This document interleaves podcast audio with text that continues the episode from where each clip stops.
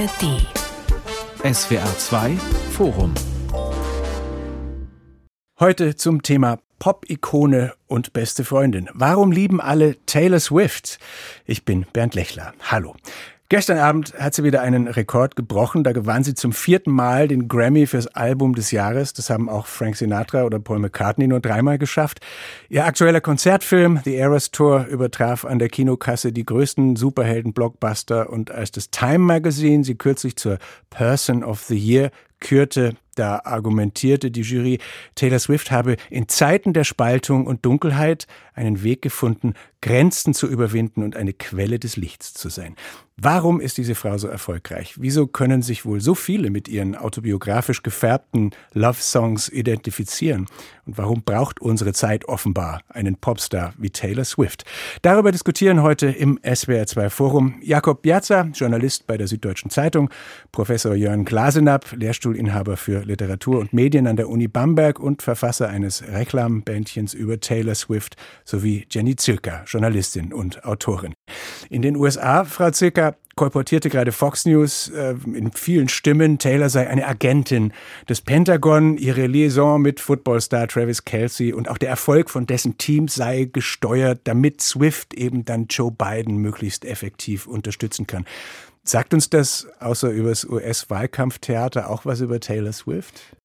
Ja, ich habe ja gelesen, dass ähm, eigentlich ist diese ganze Spekulation nur eine Sekunde davon entfernt zu sagen, eigentlich sind Joe Biden und Taylor Swift eine Person. Man sieht die ja nie zusammen in einem Bild. Wahrscheinlich ist es eine Person und das Ganze nur eine KI.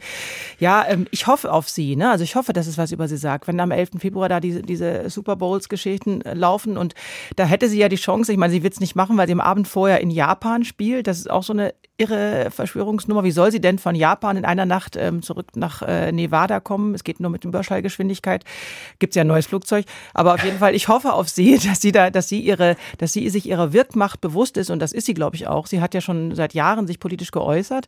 Und ich glaube, dass sie weiß, dass Menschen auf sie hören. Und ähm, ich könnte mir vorstellen, dass sie tatsächlich irgendwas sagt, zumindest sowas wie geht wählen, äh, egal, äh, ohne zu sagen wen. Und da würde ich mich drüber freuen.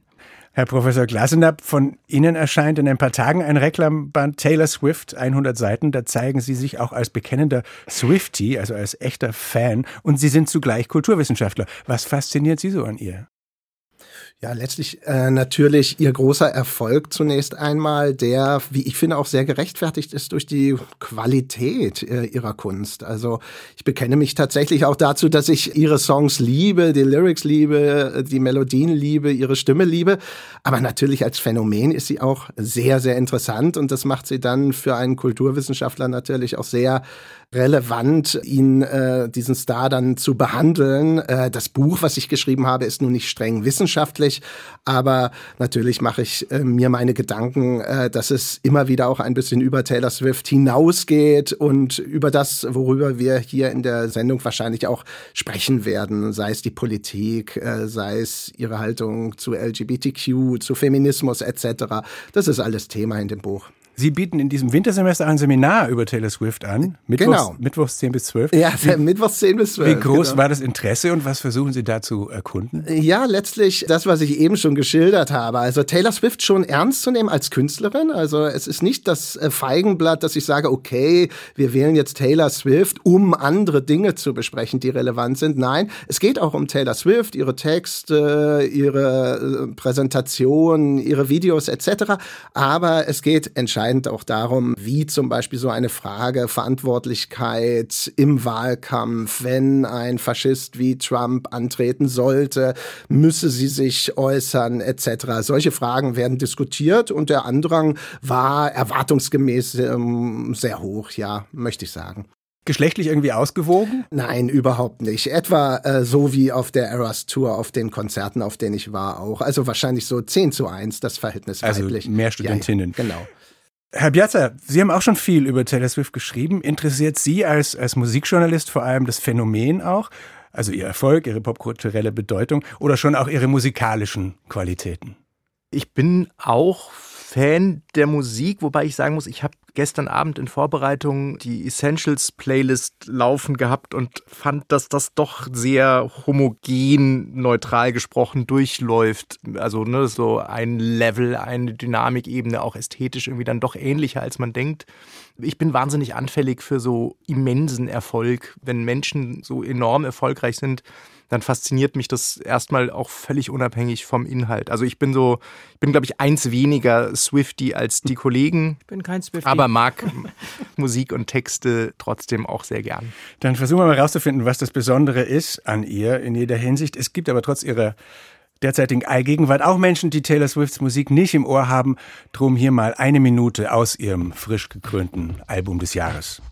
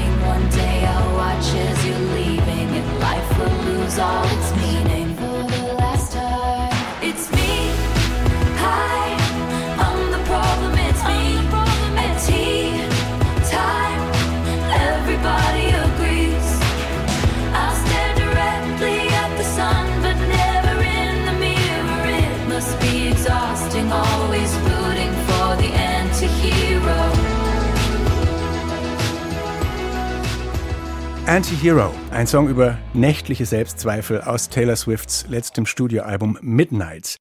Das ist nicht ihr fröhlichstes Album, trotzdem dieses vorhin zitierte äh, Urteil der Jury vom Time Magazine, ist es ein Hinweis, hat Taylor Swift die Gabe, Menschen zu verbinden und Licht in dunkle Zeiten zu bringen?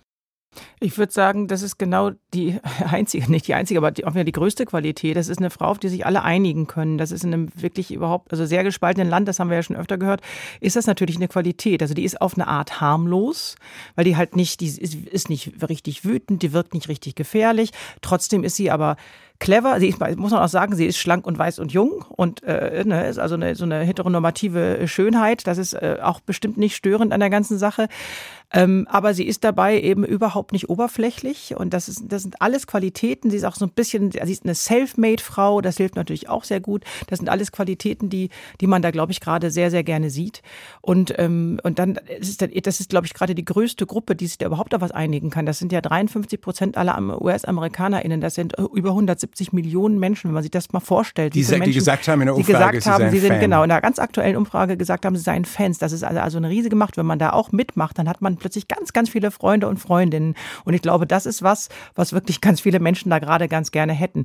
Und dass sie jetzt dabei politisch wird, da, da muss ich jetzt echt zugucken, wie sich das entwickelt. Weil eigentlich waren ja immer diese ganz großen Gruppen, die sich auf irgendwas einigen können, das kleinsten gemeinsamen Nenner, äh, also gerade in der, in der Unterhaltung ähm, gar nicht unbedingt so politisch, obwohl das in den USA auch eine andere Tradition hat. Also da hat auch immer schon Unterhaltung und Popkultur sehr viel mit Politik zu tun. Das ist ja anders als bei uns. Insofern, da bin ich jetzt wirklich gespannt, was daraus jetzt wird in dieser brenzligen Zeit. Und wenn man sie vergleicht jetzt so mit den großen Stars der letzten Pop-Jahrzehnte, also sie kann jetzt nicht so exzeptionell singen und tanzen wie Michael Jackson, sie ist auch nicht so exzentrisch wie Prince, passt ja auch gut in das mhm. Bild, das Sie von ihr zeichnen. Auch nicht so provokant und experimentierfreudig wie Madonna das zum Beispiel war. Also was zeichnet sie ansonsten aus? Herr Glasener? Ja, also ich glaube erstmal mit denen vergleichbar ist erstmal der langanhaltend phänomenale Erfolg. Mhm. Also Michael Jackson, Madonna auch sehr, sehr lange irgendwie prägend über Jahrzehnte oder zumindest äh, fast zwei Jahrzehnte lang. Mit Madonna würde ich sie schon vergleichen wollen, dass äh, Madonna auch sehr früh bereits sehr klar das, was unter Madonna produziert wurde, publiziert wurde, dass sie das kontrolliert hat, ihre Musik, ihre Marke Madonna. Und das ist bei Taylor Swift, glaube ich, auch dezidiert der Fall. Ich glaube, in der Tat, sie, sie wirkt gegenüber Madonna, die sehr skandalaffin war und das auch sehr gepflegt hat, dieses Image, wirkt sie zunächst harmlos. Man kann sich auf sie einigen, also auf Taylor Swift. Aber ich glaube, was interessant ist und was auf jedem Swift-Konzert, aber auch in meinem Seminar deutlich wird, man einigt sich auf Taylor Swift, aber die, die einzelnen Fans oder die Swifties machen unterschiedliche Dinge mit ihr. Also mit anderen Worten, man einigt sich auf diese Sängerin. Haben Sie ein Beispiel vielleicht? Ja, zum Beispiel so ein Song wie Dress äh, von Reputation. Also da fällt es einem sehr, sehr schwer, den nicht queer zu lesen. Also ich könnte jetzt sehr ins Detail gehen und da zeigen, wie Taylor Swift dort Zeichen setzt oder Ambiguitäten setzt, die wirklich sehr, sehr queer deutbar sind. Das heißt nicht, dass Taylor Swift deswegen queer sein muss. Vielleicht ist sie auch äh, sozusagen interessiert, die queer Community an sich zu binden. Das könnte ein Marketing-Tool sein. Äh, das glaube ich zwar nicht, aber auf jeden Fall ist es problemlos möglich und ähm, das äh, wird von den Swifties getan. Also mit anderen Worten, von einer homogenen Gemeinschaft kann man, glaube ich, nicht ausgehen bei den Swifties. Aber dennoch, ich will Ihnen auch nicht widersprechen, weil wenn Sie sagen, dass der Erfolg äh, Sie verbindet mit den anderen großen Namen, die wir genannt haben, das ist ja im Prinzip nur die Wirkung. Also die Ursache, finde ich, ist noch eine andere bei ihr. Mhm. Weil tatsächlich, wie Sie sagen, sie polarisiert allerdings wirklich tatsächlich fast null. Also auch wenn es, wenn man mhm. das queer deuten kann, es ist, wird ja immer darüber gesprochen und sie äußert sich eben auch nicht richtig deutlich, weil sie sagt, das muss sie nicht tun, muss sie auch überhaupt nicht. Also mir ist es auch wirklich, soll ja allen Leuten Wurst genau. sein. Aber das, das Ganze, äh, was Sie beschreiben, als jeder kann was rausnehmen, finde ich, hat natürlich dann, also um mal dagegen zu sprechen, und ich sage das durchaus mit, äh, mit Zuneigung, weil ich bin zwar kein Swifty, aber ich finde die als Person wirklich wichtig und bin froh, dass sie das ist, die das diese ganze Macht hat. Aber trotzdem äh, ist sie natürlich auch wirklich, wirklich harmlos. Also da ist überhaupt nichts an Schrägen oder Brechungen oder irgendwas drin in diesen ganzen Ideen, die sie so bringt, äh, musikalisch. Ne? Was natürlich genau part of the appeal ist. Also das ist ja genau diese Harmlosigkeit, dieses äh, Mädchen von nebenan, das in dem Ganzen noch drinsteckt. Ne? Das ist ja was, was einfach einen Riesenteil äh, noch abholt. Und zu dieser Deutung, äh, leider machen das ja nicht nur die Swifties, die New York Times, die altehrwürdige, hat ja vor kurzem ein, ich glaube, 5000 Wörter Riesen-Essay in dicken Anführungszeichen, in denen die Autorin Taylor Swift quasi zwangsouten wollte als äh, lesbisch. Also es nimmt schon auch so latent wahnsinnige Züge äh, manchmal an. Das kann ich nicht nachvollziehen. Äh, ich fand sogar den New York Times Artikel gar nicht schlecht. Also tatsächlich, der war sehr dezidiert in die Details gehend und ähm, es ging dann nicht um ein Zwangsouting, sondern einfach Möglichkeiten aufzuzeigen, mhm.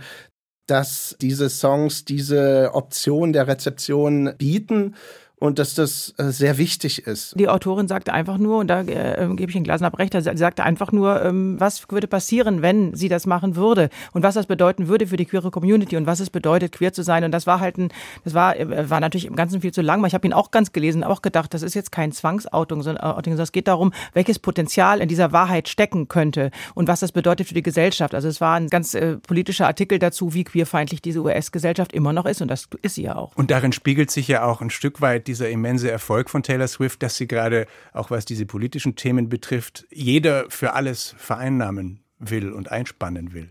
Genau, das ist ja auch wieder die Gefahr, die haben wir jetzt wieder, drehen wir uns auch so ein bisschen, aber so ist das, glaube ich, auch bei ihr, weil sie eben so, weil sie so vielen Leuten gefällt und weil es so leicht ist, einen Zugang zu finden, ja, vereint sie halt auch Menschen, die vielleicht ganz anders denken. Ja, ja ich meine, das können wir gleich sagen. Sie wurde von der Alt-Right-Bewegung lange als arische, in Anführungsstrichen arische Göttin, also Originalzitat, verehrt.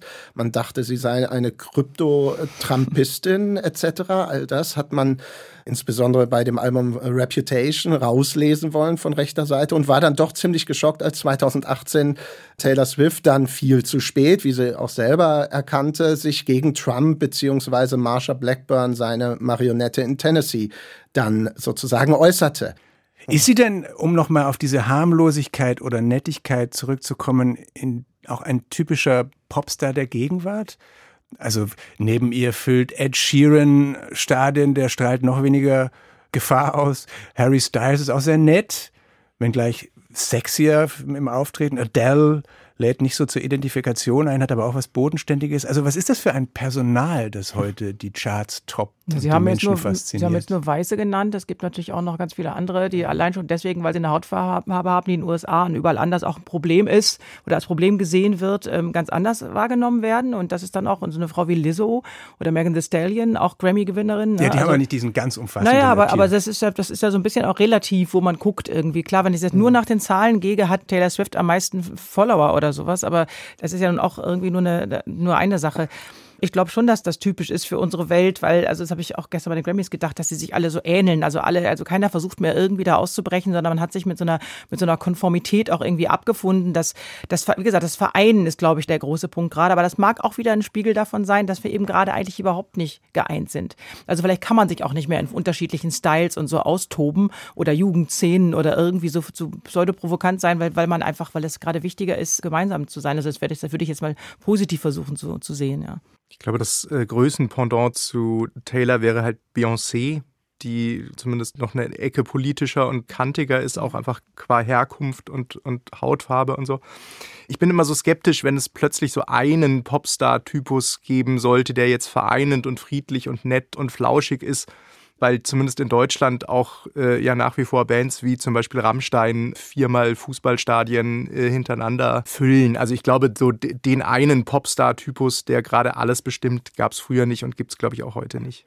Ja, da würde ich auch äh, mich anschließen. Wenn man die zwei größten Popkünstlerinnen äh, sieht dieses letzten Jahres, dann sind das Beyoncé und Taylor Swift. Und da würde ich schon sagen, die sind schon in jeder Hinsicht eigentlich sehr unterschiedlich und würde auch sagen, dass Beyoncé sicherlich erheblich politischer ist und dass sie noch niemals Album of the Year bekam, sagt schon von den Grammys, sagt schon sehr viel aus über den strukturellen Rassismus äh, und so weiter. Das finde ich auch. Und dazu kommt dann noch musikalisch. Wir haben es ja vorhin schon mal so ein bisschen gesagt. Also ich finde nämlich auch, dass die Stücke von Taylor Swift gegen die anderen, die wir gerade genannt haben, wirklich ganz schön abstinken. Also das sind zwar ganz tolle Lyrics teilweise und ich also kann ein paar Songs auch wohl hören, aber eigentlich finde ich, und das haben Sie, glaube ich, auch in Ihrem, in Ihrem Buch sch- geschrieben, wenn ich mich erinnere, irgendwie, dass, dass es so ein, die- diese Progression, also die, die Harmonien in diesen Taylor Swift-Stücken, das ist wirklich sowas von lahm und das sind wirklich immer die gleichen Sachen. Da finde ich jede der anderen Alben, die da dieses Jahr nominiert waren oder auch die letzten Jahre interessanter. Da sind interessantere Songs drauf, da sind also spannungsreichere Songs drauf. Also musikalisch finde ich, wenn das die einzige Sache wäre, dann, dann äh, wäre das ganz schön lahm. Ja, also glücklicherweise hat sie noch ein paar mehr, mehr Sachen zu bieten als ihre Musik. Äh, Ja, da würde ich mich nicht anschließen. Richtig gar nicht. Aber gut, müssen wir nicht Ja, ist auch ausführen. Geschmackssache. Ja, ja, absolut. Nein, nein, ich würde sagen, also sie arbeitet mit ähnlichen Akkordfolgen, äh, sehr äh, simpel, einfach, äh, eher von einer musikalischen Tradition kommen, eben vom Country, the Three Chords and the Truth, das ist sozusagen das Statement des äh, Country und daran ist sie irgendwie noch äh, gebunden. Sie ist immer noch eine Erzählerin und das macht sie wunderbar und die äh, Melodien finde ich äh, schon, schon sehr, sehr stark. Also ohne jetzt die anderen äh, Nominierten irgendwie abwerten zu wollen. Ich finde, es geht schon in Ordnung, dass Midnights auch musikalisch, auch äh, von der Produktion her, finde ich schon ein wunderbares Album. Vom Erzählen war jetzt schon mehrmals die Rede. Also sie ist tatsächlich eine, eine Storytellerin in ihren Lyrics, von der Country-Musik geprägt. Also das sind nicht so knappe Emotionsbeschreibungen oder Stream of Consciousness, sowas. Das sind wirklich Geschichten. Wovon erzählt sie? Was sind Taylor Swifts Themen, Herr Biazza? Also der idealtypische Taylor Swift-Song fängt, glaube ich, in den Texten ganz oft bei einem Ich an, von dem man auch annimmt, dass es sehr, sehr viele Überschneidungen mit der Künstlerin auch tatsächlich hat oder mit dem Menschen womöglich sogar. Und zumindest in meiner Wahrnehmung, äh, gerne aber korrigieren, wenn andere das anders sehen, wechselt es dann so ungefähr in der zweiten Strophe oft auf ein Wir oder auf ein Ihr, was dieses enorme Potenzial, sich zu identifizieren, nochmal noch mal steigert. Also ein als wahnsinnig authentisch empfundenes Ich, das dann auf, ein, auf die ganze Gruppe aufzoomt und äh, dadurch wahnsinnig vereinnahmt.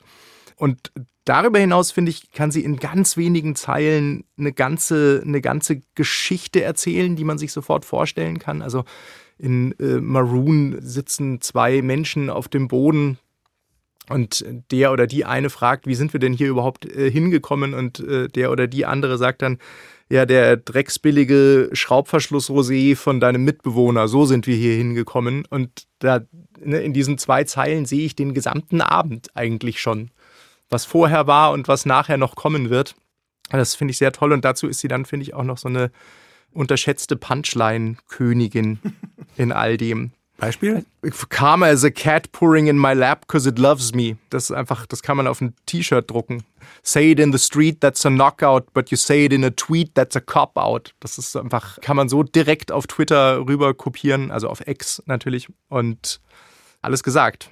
Diese Lyrics sind auf jeden Fall besser als die, als die Musik, das finde ich auch. Die Lyrics, also die Geschichten selber, wie die aufgebaut sind, das finde ich auch, die sind gut und dann haben tolle, tolle, tolle Zeilen. Und es geht, wenn wir das Thema, Sie haben einfach nach dem Thema gefragt, geht viel um Liebe, also genau um das Ich und das Du und das Wir, also so dass das eben diese, diese, diese Gruppe aus Ich und Du ist dann ja, soll ja ein Wir sein im besten Falle oder es ist ein Ex-Wir, darum geht's ja auch viel.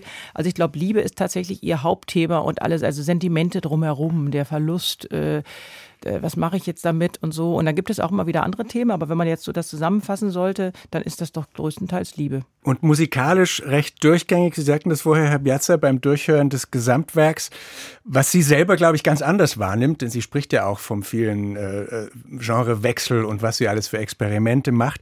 Einen Stilwechsel hat sie zumindest während der Corona-Pandemie hingelegt. Da wechselte die Farbe ihrer Songs sozusagen so von knallig zu beige und ihre Garderobe auch vom Glitzerkorsett zur Strickjacke und dann umgab sie sich mit eher exzentrischen Musikern aus dem Indie-Bereich. Arnon Dessner etwa, dem Gitarristen von der Band The National oder diesem avantgardistischen Folk-Künstler Justin Vernon. Wie ist da wohl das Verhältnis dann zwischen Imagepflege und Zielgruppenstudium einerseits und echter künstlerischer Entwicklung andererseits? Wie viel trauen Sie ihr dazu? Unbedingt sehr viel. Es ist, ähm, Sie sprechen natürlich Folklore und Evermore, die beiden großen Pandemie-Alben an. Äh, die tatsächlich so eine Veränderung der äh, musikalischen Palette bedeuteten für Taylor Swift. Äh, die Alben sind auch wirklich klasse, das muss ich sagen. Was ich immer so ein bisschen ein Problem finde, ist, dass seitdem, seit Folklore erschien, wird Taylor Swift auch von den renommierten, seriösen Feuilletons äh, endlich geschätzt. Also um es etwas pointiert zu sagen, sie musste eigentlich sich erst in den, ich nenne es mal eher männlich kodierten Indie-Folk-Bereich hineinbegeben und sich mit großen Indie-Größen und so einem Justin Vernon und The National etc. zusammentun, dass endlich dann auch äh, die FAZ etc. dann schreiben konnte, okay, das ist ganz große Kunst. Denn Folklore wurde sofort als Instant Classic wahrgenommen und seitdem letztlich erst seit dieser Platte und dann Evermore wird sie sehr, sehr hoch geschätzt und auch als Künstlerin sehr, sehr ernst genommen. Und das Album, das vor Lover, das ich besser finde als beide äh, genannten Alben von 2019, ist halt äh, sehr poppig, äh, in vielerlei Hinsicht das tut, äh, was man eben nicht tut, wenn man sich irgendwie distinguieren will, wenn man sagen will, okay, ich gehöre jetzt zum äh, seriösen äh, äh, Musiksegment. Das finde ich schon äh, irgendwie auch traurig, dass diese beiden Alben dazu geführt haben. Aber sind beides tolle Alben. Und es war dezidiert ein Wechsel. Ich sehe es nicht so, sage ich ganz ehrlich, dass äh, ihre Range nicht breit ist. Äh, sie ist ganz schön breit vom Country und zwar richtig knallhartem Country, wie auf Mean, dem Song Mean zum Beispiel, über Indie-Folk, reinsten Pop, aber auch so Alternative Rock gibt es bei ihr. Es gibt Hip-Hop und R&B. Es gibt Prince-mäßiges, Funkiges bei ihr. Also ich denke, die Palette ist ziemlich breit, äh, die sie anzubieten hat. Und wenn ich es zum Beispiel mit Adele oder so oder auch vielleicht sogar mit Ed Sheeran vergleiche. Von diesem Album, das Sie auch der FAZ schmackhaft gemacht hat, wie Sie sagen, hören wir mal kurz einen Schnipsel Cardigan aus dem Album Folklore von Taylor Swift. A friend to all is a friend to none. Chase two girls,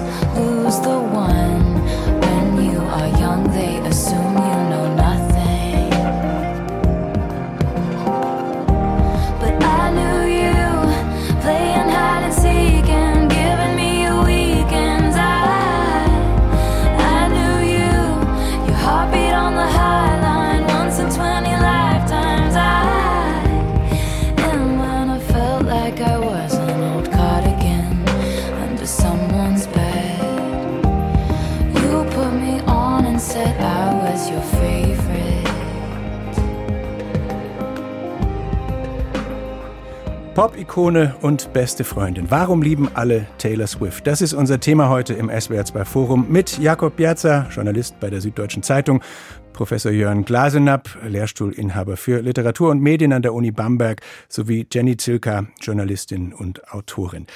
Mit neun Jahren hat sie, glaube ich, Gesangsstunden genommen. Mit 13 stand sie schon auf der Bühne und sang eigene Songs. War sie ein, ein Wunderkind, ein frühes Genie? Das ist ja ein bisschen schwer zu sagen, weil diese, also die Definition von Wunderkind, also es gibt ja eine ganze Menge musikalische Kinder und sie ist natürlich hochmusikalisch und äh, ähm, das ist bemerkenswert, was sie damals, äh, wie sie das, was sie damals schon geschrieben hat.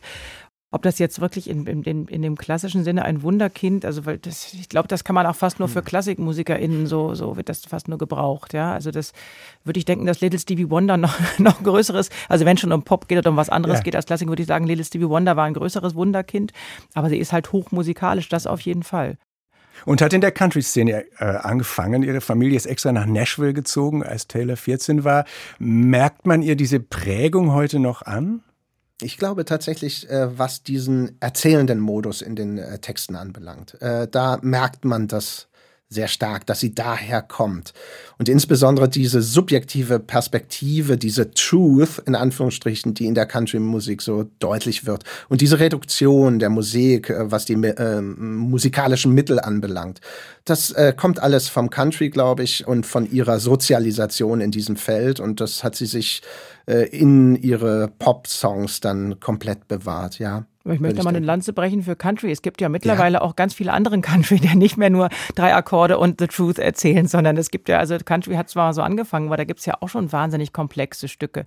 Also wenn es jetzt, wenn das jetzt irgendwie ihre, ihre Referenz sein sollte oder sein müsste, dann könnte sie auch mittlerweile ein paar mehr Akkorde benutzen. Naja, ich denke so, was weiß ich, Zach Bryan zum Beispiel, ne? gerade sehr gehypt äh, oder sehr groß gehypt, gar nicht. Ist ein, ist ein großer Mann, auch sehr, sehr einfache Musik, äh, musikalisch und äh, glaube ich doch eher sozusagen traditionell das, was ich sozusagen eben als Country-Basis sozusagen bezeichnet habe. Aber ich gebe Ihnen natürlich recht, da gibt es äh, ähm, andere Spielformen natürlich.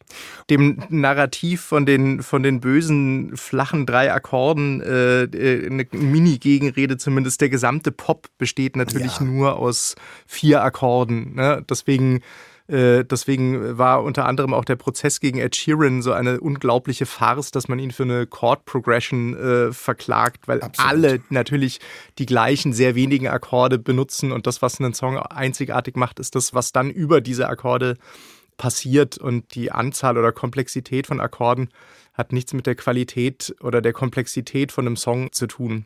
Nee, man kann es aber auch Also anders machen. Man darf ja mehr Akkorde benutzen. Auch, im, auch im Pop.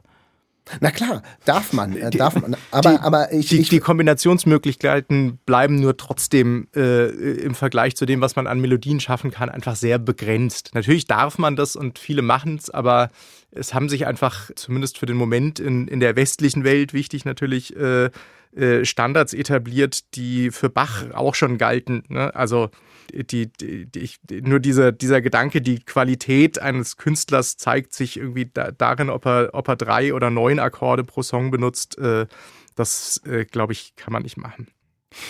Ich würde gerne mal auf die junge Taylor zurückkommen. Äh, Es gibt diese Netflix-Doku Miss Americana. Da sieht man sie, äh, diese Junge mit ihren gedrechselten Goldlocken und wie sie da strahlt vor ihr Publikum und wie sie auch erzählt, also später dann, ähm, dass es ihr wahnsinnig um Anerkennung ging. Sie wollte unbedingt gemocht werden und Zuspruch kriegen und Komplimente. Das war ihre ganze Motivation, bis sie das eben erkannt habe und dann zunehmend eigene Wege gegangen sei. Also ist dieser ganz große Erfolg doch vielleicht auch die Geschichte einer Emanzipation.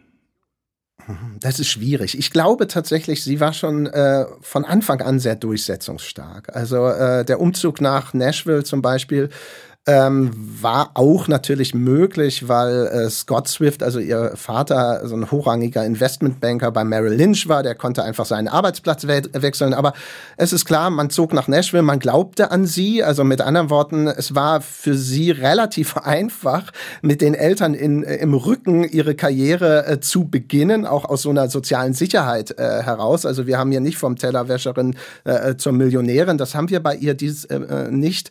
Und ähm, schon bei der Wahl zum Beispiel, da wird es sehr deutlich, das erste Album, was sie aufnimmt, ihr Debüt, äh, da wurden ihr diverse Produzenten vorgeschlagen, nimm den, nimm die, nimm den. Und sie hat gesagt, nein, ich möchte mit Nathan Chapman dieses Album machen. Sie als dieser Teenager hat sich dort durchgesetzt und äh, hat äh, drei Alben mit Nathan Chapman dann weiter noch äh, produziert. Mit anderen Worten, sie hat sich schon früh eigentlich immer durchgesetzt. Und wenn man so Emanzipationsgeschichten im Pop sozusagen vor Augen hat, dann denkt man doch eher an sowas wie Tina Turner, die sich von ihrem gewalttätigen Ehemann lossagt oder vielleicht auch Beyoncé, die sich von ihrem dann doch sehr dominanten Vater Matthew Knowles lossagt und so weiter, um ihre eigenen Dinge zu tun. Ich glaube, Taylor Swift äh, als Emanzipations Geschichte zu lesen, äh, führt zumindest gegenüber den von mir genannten dann nicht besonders weit. Vor allen Dingen ist es bei ihr auch einfach, wie, wir, wie Sie gerade schon sagten, Herr Lechler, sie ist einfach, sie war ganz jung am Anfang und ist dann als junge Frau, haben wir ja vorhin auch schon ange, angedeutet, diese Geschichte damals irgendwie, als ihr das Mikro weggenommen wurde beim, beim Grammy 2006 und, äh, und es hieß Beyoncé's Platte ist viel besser, da war sie halt jung und schüchtern und hat sich, also insofern hat sie sich emanzipiert von dieser Zeit. Also jetzt würde sie das auf gar keinen Fall mehr zulassen, mhm. würde sagen, sag mal, irgendwie, das ist meine Platte. genau. Und das ist auch, das hat sie gelernt, weil sie erwachsener geworden ist. Sie ist jetzt 34. Also das ist auch, das ist eine ganz normale Entwicklung. Die würde ich jetzt gar nicht, auch nicht als besonders emanzipatorisch deuten, sondern einfach als älter werden. Und ähm, ja, ich habe auch eher das Gefühl, dass sie schon sehr, sehr früh musikalisch wusste, was sie möchte. Und was ihr, also die hat einfach einen ganz guten, ähm, ganz gute, eine Sicherheit, glaube ich, mhm. immer schon gehabt. Also da hat sie hat, sie hat zwar verschiedene Stils aus, also benutzt, aber nicht, weil sie unsicher war, sondern weil sie das gern machen wollte, weil sie das am meisten interessiert hat und weil sie sich auf sich verlassen konnte. Das ist äh, insofern, glaube ich, die, war die schon eine relativ gefestigte Künstlerin auch schon am Anfang. Also die ist als, als Musikerin fast schon geboren so. Ja. Mhm.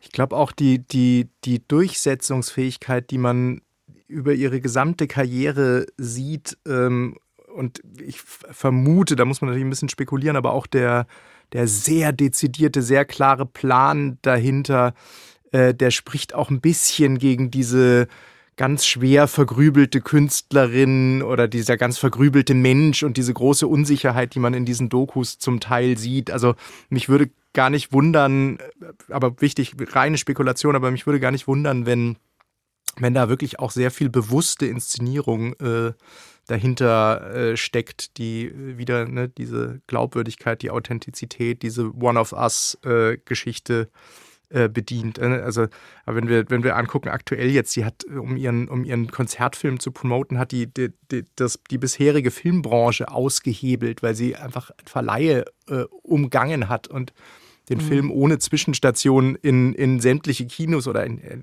Kinoketten äh, gezielt gebracht hat und so. Ne? Das ist alles, das ist alles eine, eine, eine Form von wirklich auch wirtschaftlicher Macht und Dominanz, die man, die man ganz selten äh, nur bei, bei einem Solokünstler so gesehen hat bislang. Sie zeigt einfach unheimlich viel Stärke. Ne? Ja. Sie zeigt wirklich wenig Schwäche.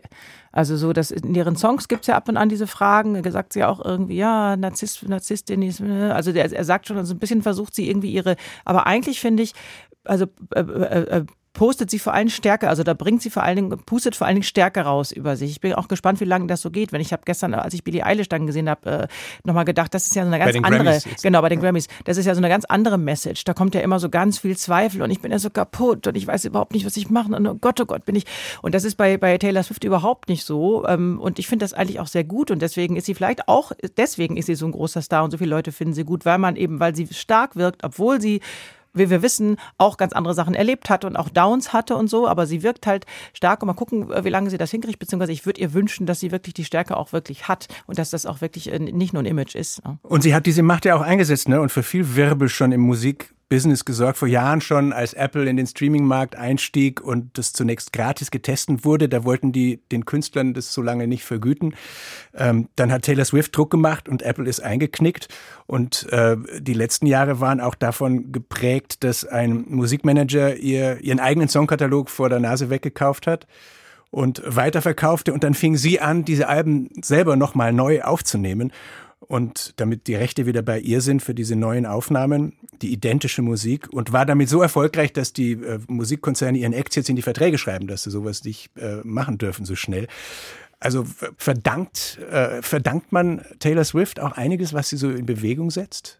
Also ich glaube, äh, diese Apple Music Geschichte ist ein gutes äh, Beispiel für die Antwort ja. Äh, denn Apple Music wollte Kundenbindung dadurch für lau letztlich äh, bekommen, indem man einfach so Probeabos und äh, vergibt und dadurch Kunden gewinnt, aber den MusikerInnen äh, kein Geld auszahlt. Das ist unsäglich natürlich. Und Taylor Swift als Megastar, die es natürlich finanziell nicht brauchte, hat gesagt, so läuft das nicht. Wir wollen von euch auch keine iPhones uns geschenkt bekommen haben. Äh, also bitte, zahlt uns aus. Und das war natürlich für die Musikbranche dann durchaus etwas sehr Gutes für die Bands, äh, die es sich nicht leisten können, auf das zu verzichten. Und äh, ich denke auch, dass natürlich jetzt die Taylors Versions, also diese Neuaufnahmen, durchaus auch so ein starker Move sind, äh, dass man sagt, okay, äh, irgendwie, wo gehören die Rechte hin? Doch irgendwie zu der Künstlerin, die das Ganze zu verantworten hat, ist mir zumindest erheblich sympathischer als irgendwelchen äh, Holdings, die dann damit Geld verdienen wollen. Also ich finde das schon einen sehr starken Move und zeigt wieder mal diese Willenskraft von äh, Taylor Swift, die sich in Anführungsstrichen nichts bieten lässt. Und äh, das finde ich schon stark und äh, das kennzeichnet eigentlich ihre gesamte Karriere. Schon 2012 dieser eine äh, Musikblogger äh, Bob Lefsetz äh, schreibt, ja, sie sie verwendet Autotune auf ihrer Tour, sie kann nicht singen und dann sagt sie, nein, das stimmt nicht. Äh, guck dir mein Equipment an. Er sagt es immer noch, dann schreibt sie einen Song, Mean über ihn und äh, diffamiert ihn per Song. Und das sind so starke Moves, die glaube ich auch durchaus für die äh, damalige Klientel, die jungen Teenagerinnen und so weiter, äh, ein gutes Zeichen dargestellt haben. Ja, lass es dir von den alten weißen Männern nicht so bieten. Äh, mach dein Ding und schlag zurück. Das gefällt mir bei ihr ausgesprochen gut. Kleines bisschen Geld verdient hat sie mit den Neuaufnahmen natürlich auch. Natürlich. Ähm, aber äh, ansonsten vollste Zustimmung. Ich finde das auch eins der der sympathischsten, das finde ich einen guten Begriff, eins der sympathischsten Signale, die es da so zuletzt gab. Vor allem auch so eine tolle Idee, anstatt jetzt irgendwie diese, diese ganzen, irgendeinen Krieg zu führen vor Gericht. Genau. Das ist einfach eine viel bessere Idee zu sagen, okay, dann mache ich das nochmal. Wer können wir mal gucken, wer, wer dann irgendwie. Und das Ja. finde ich wirklich eine ganz tolle Ja. Idee, habe mich auch sehr gefreut drüber. Und dann wurde dieser Journalist, von dem Sie erzählen, Herr Glasenapp, wahrscheinlich schnell von den Swifties mit einem Shitstorm überzogen. Vielleicht müssen wir von diesen Hardcore-Fans auch noch ein bisschen reden. Dieser, dieser Fankern, der ist bei so einem Star dieser Größenordnung ja normal, dass es die ganz äh, Fanatischen gibt. Trotzdem, wie wichtig ist diese Gruppe für Taylor Swifts Erfolg und ihre Marktmacht auch? Man hat es ja gestern auch wieder bei den Grammys gesehen, weil das Einzige, was sie gesagt hat nach dem Grammy, war ja, sie bedankt sich bei den Fans. Also hat gesagt, sie bedankt sich natürlich bei der, bei der äh, Academy, also bei der Recording Academy, aber die seien ja nur ein Spiegel von den Fans. Also durch die Blume hat sie dann doch wieder diese vielen, vielen Swifties angesprochen, weil natürlich sind die total wichtig. Das sind eine wahnsinnige Macht. Das sind die, die dann auch die Wahl entscheiden, so ungefähr, ja. Und die sind, die, die machen ja alles und, und äh, machen überall mit und hören ihr zu. Also die hören, hören zu und hören auf sie. Deswegen, klar, die sind super wichtig. Und haben Ja. neulich auch das Netz zum Beispiel geflutet, äh, Ja, als die- Pornobilder Genau. gefakte rumgingen von Taylor Swift, damit die nicht mehr so leicht gefunden äh, werden konnten. Also sind das halt aufgeregte Teenies oder hat Taylor Swift dann ganz besonderes Verhältnis aufgebaut, anders als andere Stars das in der Vergangenheit getan haben? Also erstmal kann ich äh, da vielleicht wirklich aus meinen Erfahrungen aus meinem Seminar äh, berichten. Also das äh, Seminar besteht wahrscheinlich aus 80 Prozent von wirklichen Swifties, aber das heißt noch lange nicht, dass die nicht sehr kritisch auch Taylor Swift gegenüber sich positionieren. Also wir haben Fragen wie Feminismus, äh, Verantwortung, äh, LGBTQ etc. darüber gesprochen und da war eigentlich immer, immer der Duktus, sie könne mehr machen, sie müsste mehr machen, das war nicht gut, dass sie und so weiter. Also dass man äh, die Swifties irgendwie als ähm, äh, hirngewaschenen äh, ja, Follower sozusagen begreift, das ist einfach nicht der Fall. Was in die Schlagzeilen natürlich gerät, ist sowas äh, wie, okay, äh, Dear John, der Song, der gegen John Mayer sozusagen gerichtet ist, wird Ein anderer Musiker, mit dem sie mal zusammen waren. Genau, ne? Der wird jetzt durch Taylors Version wieder aufgelegt und äh, dass Taylor Swift dann auf dem Konzert sagt, bitte, bitte äh, lasst äh, sozusagen äh, Den äh, Kerl haltet in den. Ball flach sozusagen, was John Mayer, den sie da nicht explizit erwähnt hat, aber jeder wusste, um wen es geht, bitte äh, macht ihn nicht, äh, belegt ihn nicht mit Shitstorms und so weiter. Ähm, das sind natürlich Dinge, die, die äh, passieren, aber man sollte diese Gruppe auf gar keinen Fall homogenisieren, wollte ich sagen. Dem, demografisch sind sie das ja auch nicht. Ne? Also das ist ja Genau. ganz interessant. Also das sind zwar, was stimmt ist, dass es mehr junge Leute sind, daher auch die Macht, weil die sind halt auf Social Media so ganz schnell unterwegs überall und sind super vernetzt und so, sind also mehr junge als alte. Ansonsten geben die ganz gut äh, äh, ungefähr den, den Durchschnitt der Gesellschaft der USA da. Also die, äh, so viel Schwarze und Weiße, also in der, in der, in der, im Verhältnis wie auch wirklich in der Gesellschaft da sind, sind auch bei den Swifties und auch wo, aus welchen Gruppen die so kommen. Also das Einzige, was sie unterscheidet von der, von der Gesellschaftsstruktur, ist, dass die eben jünger sind. Und das macht sie im Prinzip ja sogar noch mächtiger. Und ich glaube, sie sind auch schon weiblicher in Anführungsstrichen. Und das macht sie jetzt natürlich auch zu einem großen äh, Gefahrenpool für äh, die Mager-Republikaner um Trump natürlich. Mhm. Äh, weil gerade in dem Segment, ne, Bevölkerungssegment natürlich, die Republikaner äh, also große Probleme haben natürlich zu punkten. Und äh, spätestens nach Roe v. Wade und so weiter, als der Supreme Court äh, sozusagen Roe v. Wade gekippt hat, das wird äh, ziemlich entscheidend werden werden, dass die Fans jung sind, aber insbesondere auch weiblich. Ja, alte Männer gegen junge Frauen ist das jetzt. Ja, mhm. genau. Wenn sie jetzt so überall ist, im Film, groß im Kino und auf den Streaming-Portalen und dann kommt später im Jahr, kommt auch in Deutschland die Konzerte, ne? die Tour geht weiter. Dann hat sie gestern bei den Grammys auch für April schon wieder ein neues Album angekündigt. Das letzte ist noch nicht lang her. Während sie dann auch noch wieder ein weiteres äh, von den alten in Neuaufnahme veröffentlicht, riskiert Taylor Swift auch einen Backlash? Also wird sie bald äh, vielen auch auf die Nerven gehen, weil sie überall ist? Das gab es 2015, 2016 insbesondere. Ne? Da gab es so ein Backlash nach dem Mega-Erfolg von 1989, dem bis dahin natürlich bei weitem populärsten Album. Äh, da war sie überall präsent und da gab es diesen Backlash, der dann auch noch zusammenhing mit dem äh, Fight mit äh, Kanye West und Kim Kardashian. Da gab es den derzeitig würde ich sagen, sieht nichts danach aus, dass der Backlash sehr bald ansteht. Glaube ich nicht. Ich, Glaube ich auch nicht, aber ich könnte mir vorstellen, dass irgendwann, weil so ist die Popmusikkultur, irgendwann was Neues kommen muss. So, ne? Also wenn das irgendwie in zwei, drei Jahren oder so, könnte ich mir spätestens vorstellen, dass dann auch, auch um, um, der, um der Verkaufswerte will, dass dann einfach die Industrie auch das braucht, dass wir jetzt jemand einen neuen Artist haben, den man wieder irgendwie beobachten kann und dann wieder spekulieren kann, dass man dann schon weiß, wie sie ist. Wenn die ist ja auch ziemlich konsequent in ihrer Haltung so. Also mal gucken, was jetzt wie gesagt, nach den Wahlen ist. Da muss man auch mal gucken. So. Und vielleicht geht es ja auch in die Politik, das würde mich, würde ich ja auch ganz interessant finden. Aber also ich glaube, dass es tatsächlich braucht oder frisst diese, diese Industrie auch immer äh, äh, die Alten auf und braucht neuen, braucht Nachschub. Ne? Mich überrascht eher, dass es den Backlash noch nicht gibt oder lässt mich äh, einmal mehr über ihre, über ihre schiere Macht äh, und Medienmacht staunen, als jemand, der in einer in einem Ressort in der Redaktion sitzt, äh, dass die im Grunde jeden Tag überlegen muss, ob äh, die neue große Taylor News jetzt wieder gemeldet, analysiert, eingeordnet werden muss oder ob man diese eine mal liegen lassen kann. Ähm, das ist, es ist so viel, es, ist so, es sind so unglaubliche Mengen, dass ich bei mir zumindest Ermüdung feststelle, allerdings natürlich äh, sehr professionell deformiert.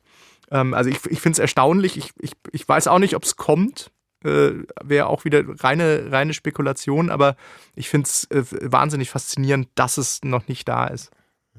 Das finde ich auch bemerkenswert, dass sie eigentlich, äh, wir sprachen davon vorhin, äh, sie sei äh, weiß, normschön und jung.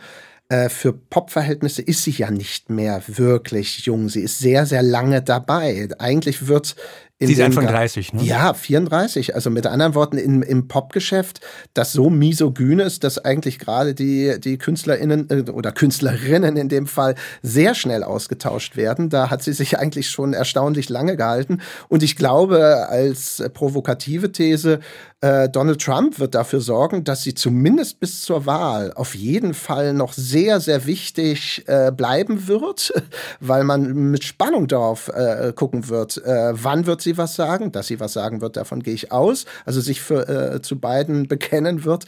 Äh, und äh, was wird der Effekt sein, etc. pp. Das sind so Dinge, äh, die äh, dezidiert die Schlagzeilen, glaube ich, in den nächsten Monaten auch bestimmen werden. Aber zur, ähm, ähm das stimmt, aber zum, zum der strukturellen, also zum, zum misogynen Struktur dieser ganzen Industrie gehört ja auch so eine Fuckability Range und das ist bei ihr dann tatsächlich. Also Fuckability ist, Range müssen genau. Sie übersetzen.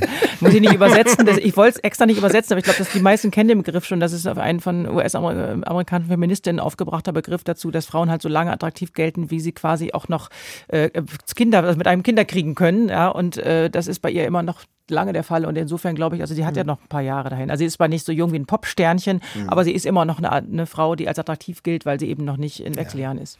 Und dann, äh, nachdem diese Zahl der 53 Prozent amerikanischen Fans schon gefallen ist, eine, eine Mehrheit, ähm, wird sie dann irgendwann Präsidentin? Ja, das wäre doch ganz schön. Oh, ich glaube, ja. Also andere, es waren auch schon andere Leute aus der Unterhaltungsindustrie Präsidenten und äh, war jetzt nicht toll, aber vielleicht macht sie das irgendwie besser. Pop-Ikone und beste Freundin. Warum lieben alle Taylor Swift? Das war unser Thema heute im SWR2 Forum mit Jakob Piazza, Journalist bei der Süddeutschen Zeitung, Professor Jörn Glasenapp von der Uni Bamberg, Lehrstuhlinhaber für Literatur und Medien und Verfasser eines Reklambands über Taylor Swift, 100 Seiten, sowie Jenny Zülker, Journalistin und Autorin. Herzlichen Dank an die Runde. Ich bin Bernd Lechler. Tschüss.